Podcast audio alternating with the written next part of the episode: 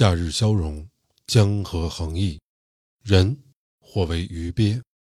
千秋功罪，谁人曾与评说？太平世界，环球同此凉热。毛泽东。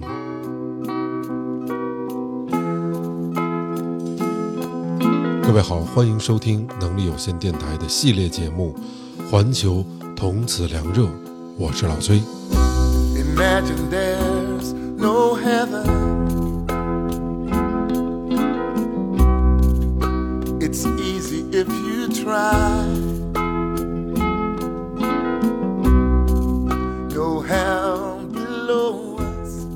听众朋友们，大家好，嗯，我是小张，然后我现在是在德国。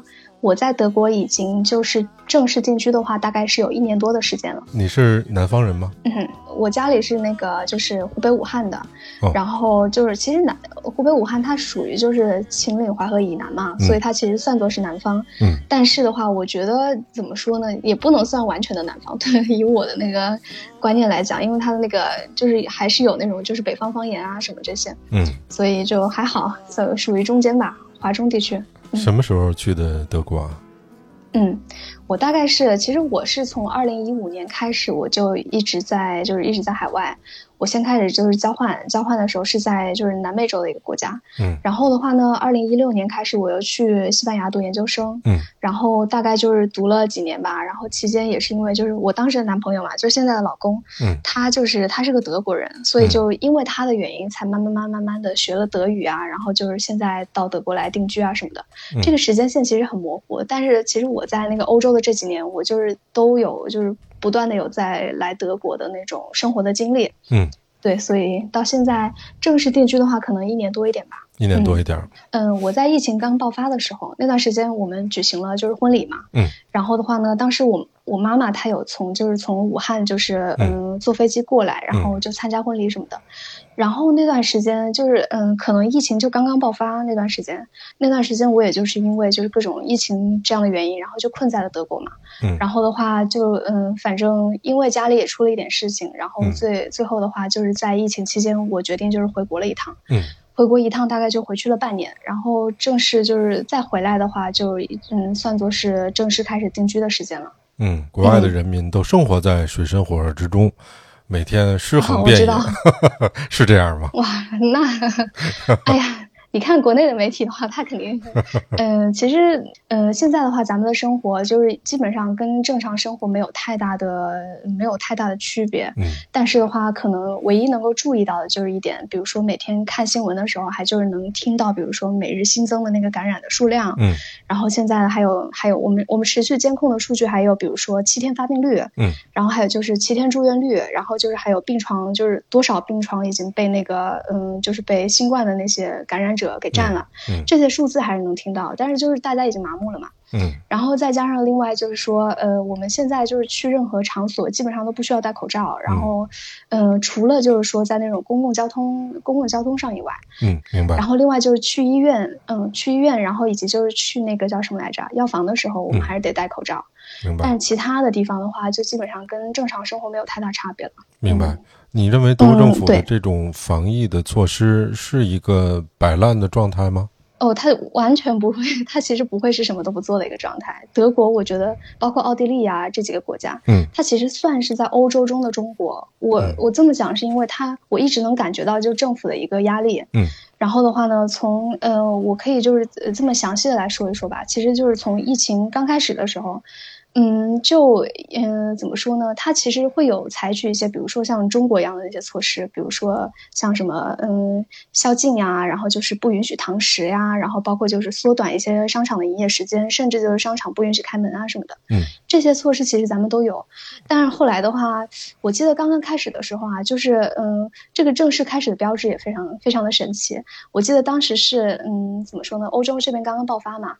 然后爆发的时候，我们有一天在那个高速公路上看到了无数辆，就是从那个嗯，可能从外地啊，然后就是往那个荷兰荷兰的方向去开的那些，就是带着荷兰牌照的那些车，嗯，然后都是那些度假的那种，呃，度假的那种叫什么来着？就是房车，嗯，对对对，嗯房车。然后我们看着他们都都在往回开，然后那个时候刚刚是可能春天的时候嘛，嗯我们就在想，哇，天呐，这是不是要爆发什么事情了？或者说就是可能会有那种，嗯、非常罕见的那种封国的那些呃 举动嘛？嗯结果后来那天我们真的就我我的手机上我记着记得就是那种一条一条的那种头条新闻爆出来，就说哪个哪个欧洲国家开始就是封禁了，然后就说要开始封国啦什么什么的。嗯，哇，那天我觉得对于我来说是个很大的冲击，因为嗯它在我心目中是一个就怎么说呢？以前从来没有想过可能就是欧洲会有边境这个问题。嗯然后的话，在那天就真真实实发生。然后当它发生的时候，我就觉得哇，天哪，那可能欧洲的疫情就正式标志着它的那个大爆发。然后的话呢，我们刚开始就是，呃，疫情刚刚出现的时候，就已，嗯，当我们就没有办法去，嗯、跟踪那些感染轨迹的时候，政府他当时，我记得是默克尔还是我们当时的那个卫生部长就说了这么一句话，他就说，我们现在呢就已经没办法 track 这个，就是跟踪所有那个感染轨迹了。嗯我们能够做的比较实际的一个想法，就是说，我们嗯、要不就那个平缓曲线，就说我们可能未来 两年之内，百分之八十的人，百分之八十的人口都会被感染，就会被感染一次。嗯然后的话呢，我们现在现在能够做的其实就是把这个数量，就是嗯整体数量还是不变的情况下，我们把它那个就是感染的那个波次就慢慢慢慢的给平缓一下。嗯嗯然后的话呢，这样就能保证在每个时间段内，我们就可以用我们的那个重症病床，用我们的医护资源去拯救就是有需要的人。嗯然后的话，当时我听了这话，我其实觉得挺震惊的，因为就是我不太相信我能被感染，嗯，结果还是没有能逃过这个哎命运吧。哦，呃，我就详细讲一讲我们大概有什么措施哈，因为这个其实也是一个哇非常非常麻烦的一个过程。嗯就怎么说呢？刚开始的话，我们就嗯，像我刚刚说的，就有一些不不允许堂食啊，或者就是那种商场啊关门啊那些情况。嗯然后这个情况大概就持续了有一段时间。然后我觉得就是，嗯，已经有一些社会怎么说呢？你你想想，各方力量可能就已经坚持不住了。嗯因为那个生物学上的规律就这样嘛。比如说一个病毒，它的毒性就是嗯越来越弱的时候，它传染性越来越强。是，对，然后这个病毒慢慢慢慢的就可能一波一波的，然后一个变体又一一个变体的就出现了。嗯出现了之后，然后大家渐渐对那种感染人数麻木呀，包括就是说社会也需要就是进行一个正常的运转呀，嗯真的是嗯尝试与那个病毒共存，然后它变得就在我们心目中，嗯，在我们的想象当中，它变得越来越像流感这么一个存在。嗯很多人，很多欧洲人，他们不怕流感，是因为什么呢？因为他们曾经跟流感有过非常长的那种相处经历，当然就，他们非常认识这个东西，对他们就觉得这个东西不就传染病嘛？传染病的话，你想想嘛，那么多人每年都要因为传染病而死，就是因为这个流感而死。为什么现在就要因为这些，因为害怕这个病毒而限制我们自己的正常生活呢？他们很多人都其实是这么想的。嗯嗯，辉瑞疫苗、辉瑞、阿斯利康呀，然后这些疫苗、强生疫苗，嗯这些疫苗刚刚开始出来的时候，我觉得德国的那些政策，就是德国的政策进入一个非常非常疯狂的一段时期。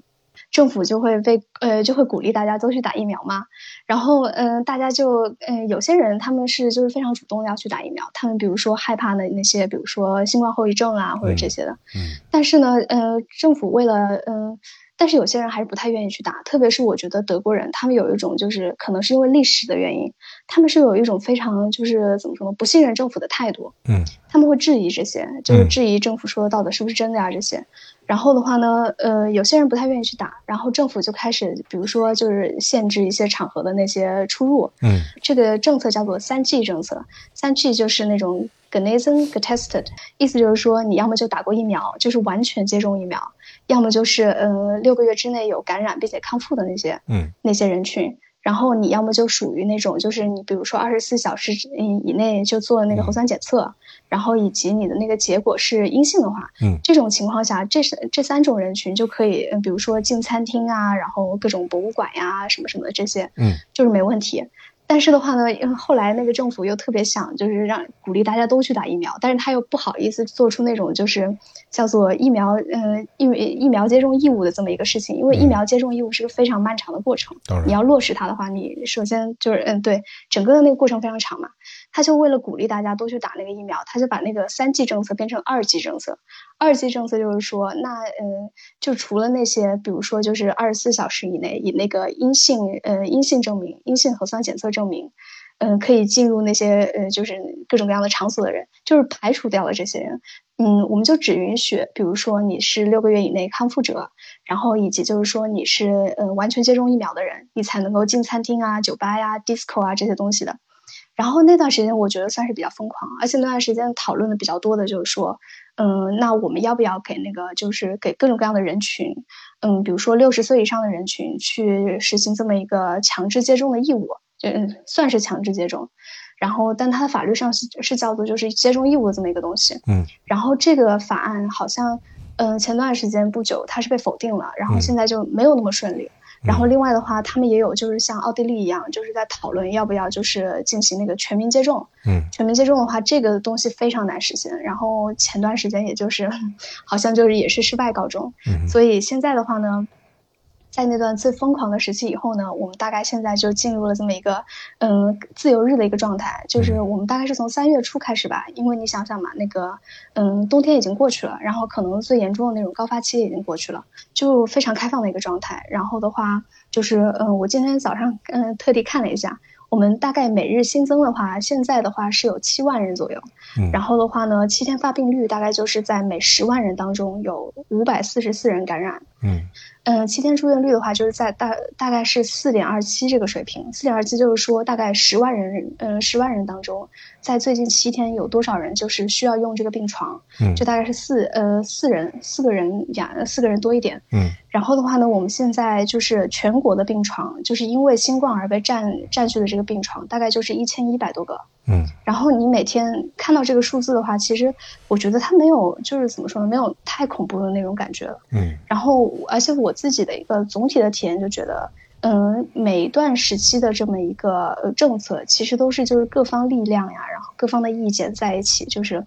嗯，互相制约，然后又互相影响、妥协，最后达到一个平衡的这么一个过程。嗯，然后的话呢，我们这个目标其实也就是比较，可能是比较现实，可能会对于德国来说比较现实。嗯，就是希望能够平缓曲线，嗯，最大的程度下就是能够嗯合理的利用那个社会的资源，以及就是实现一个正常生活的这么一个水平。嗯，然后的话，我觉得就是不用有 不要有太不切实际的幻想。嗯，比如说社会。啊，这个这个真的，我觉得我不知道这话该不该说，但是我觉得就是这个太理想化了，我觉得特别难。它是一个非常好的目标，但它不是一个很实际的目标。是的，而且它非常考验管理水平。这个我觉得一朝一朝一夕的话很难达到。是，嗯哎，那咱们说说你自己哈，呃，不知道你当时是个啥状态啊？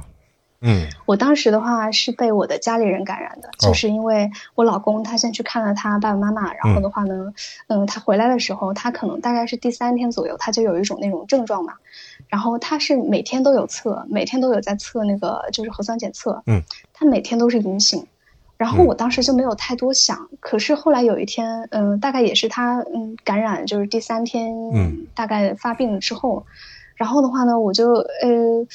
我就当时怎么说呢？嗯，在他感染的第三天之后，嗯，在他发病的第三天之后，我就开始出现了，比如说就是冒冷汗呀，然后就是畏寒呀，然后以及发烧的症状。嗯，刚好那天是个周末，然后我就可能烧了有嗯一个晚上吧。嗯，第二天我又去测，嗯，也是阴性，就没有也没有太多想，因为我我想周围也没有这种病例嘛。嗯，然后的话呢，我就呃，然后第二次测的时候，就是我可能每天都在测嘛。然后第二次测的时候就发现它是阳性，然后我就赶紧去做了一个那个 PCR 的 test，因为 PCR 的话它会更加准确一点。然后的话呢，呃，PCR test 那个结果出来就是说我的那个 CT 值大概是在二十二左右。嗯。啊，然后这个就属于毒性是非常强的那个状态。明白。嗯嗯。我还是觉得不太舒服，因为我其实每天晚上都还是会有一点点烧，然后就会有一点点浑身不舒服。嗯。然后的话呢，我就请了有一周的假。医生是让我就是请十天的假，但是我想十天太久了，那要还不就是就就请那个五天就行了。嗯，然后的话呢，我就大概请了一周的病假。然后我当时嗯，最明显的那个症状其实就是说我的那个喉咙特别的干，就是可能是烧过了那个烧过了之后吧，这个喉咙就已经怎么说呢，非常吞咽困难。然后再加上就是嗯，各种有点不舒服呀，包括就是耳根都非常的疼啊，这种，嗯，这种症状，我觉得算是我当时周围的感染的那个人群里面，算是症状比较严重的一个，嗯，因为很多朋友，我的非常多的同事，他们就是感染期间还能继续工作，但我当时感染的时候就已经无法说，就是话都说不出来了，嗯，然后我就当时就整整在家休息了五天，但是可能就到了周四周五，就是相当相当于是我发病了大概一周左右吧，嗯哼，就好了，然后就它好的非常的突然，然后的话呢，嗯，对，非常的快，然后的话，呃，在第七天左右我去测的时候就已经是完全转阴的一个状态了，就是它，我觉得没有那么怎么说呢，但是也不是非常的顺利哈，但是也不是特别舒服，但是我觉得没有那么的恐怖。呃，你有上报给什么相关的部门，呃，这种去报备吗？嗯，对我有的。但其实不是我自己做的，就是我当时，呃，我感染的，嗯，我大概是测出阳性的那天，然后我不是去做了那个 PCR 的那个检测嘛？是。当我这个结果，嗯，检测结果是阳性的时候，我的那个报告其实就会自动就就会被递到我们当地的那个卫生局、卫生部门那边，嗯哼，然后他们会做一个就是那个备案什么的，但是但是从头到尾就没有人通知过我，或者说 就是警告我要隔离啊这些，这些我觉得就是完全凭自觉，嗯，也没有人来操心过我啊，我的物资有没有啊，够不够呀什么的，就没有这些，嗯嗯嗯，无论什么政府在做什么样的规定的时候，或者什么样的政策，一定是有人觉得没问题，OK。有人觉得做的不够好，那他会有两种声音。那在德国，呃，你们能够听到反对的声音吗？嗯，其实我觉得反对声音经常能听到，因为比如说像那种政政府，他之前不是就是想引进那个疫苗，嗯，疫苗接种的义务嘛？那个时候，那个时候其实你可以就是街上能够看到大家就是可能每周或者说每天都会有组织一些，你懂的嘛？就是一些。游行，嗯，发生的那些运动你的一些活动什么的，所以的话，对游行，他们，但是我不知道这个能不能说出来。对，然后的话，其实你能感觉到，然后包括就是其实他们那个政党的内部，他们在做决定的时候也没有那么容易，嗯，因为他可能这个可能会造成就是违宪的那些嗯嫌疑。所以其实他们内部也会有一些分歧，有些人他可能是站那个正方，有些人他是站反方的。嗯，所以你要如何去说服大家，这就是一个非常，我觉得是一个非常难达到的一个过程。嗯，所以在那过程中会有很多的博弈哈，非常多的博弈。OK，那民众去发声的话，在一些自媒体和在一些平台上面，会有被呃政府或者说其他的平台删帖或者四零四的这种情况吗？哇，天哪，这个怎么说呢？其实我也没有太太关注，但是的话，一般来说，就是嗯，因为我老公他经常会有看那些就是各种各样的，可能就是 不一样的那些发生嘛。嗯。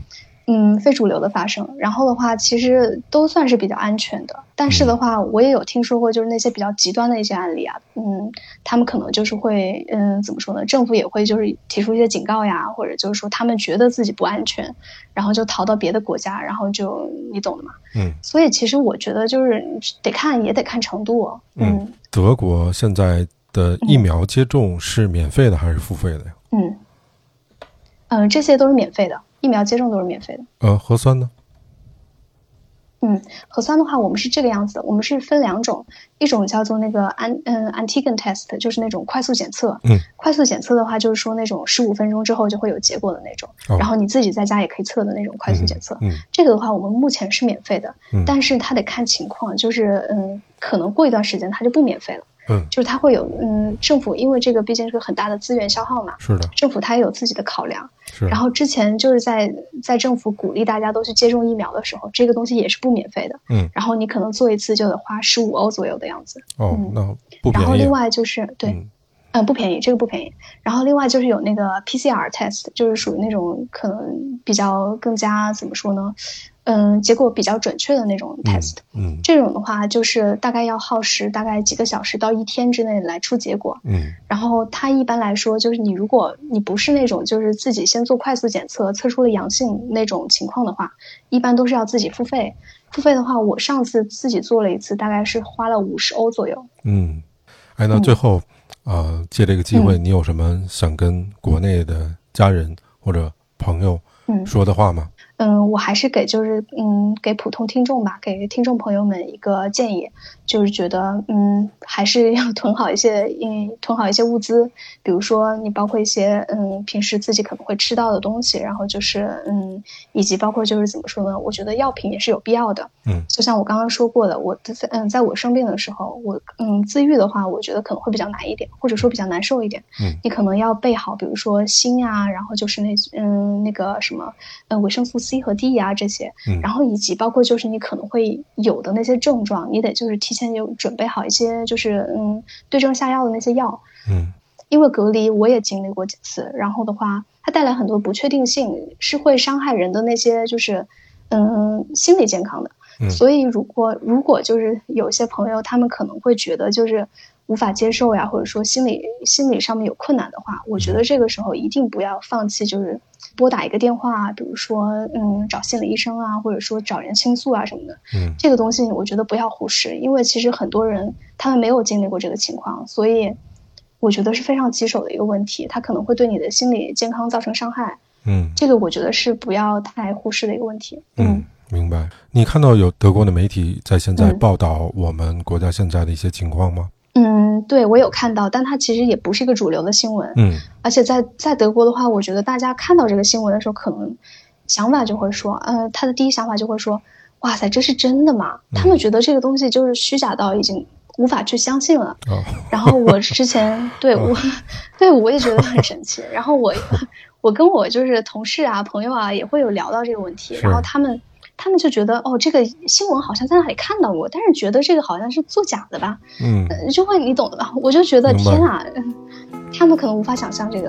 嗯，嗯，不光他们，对，嗯，很多人都没法想象。嗯，我觉得，对我也觉得无法想象。对嗯，嗯，好的。Imagine there's no heaven. It's easy if you try.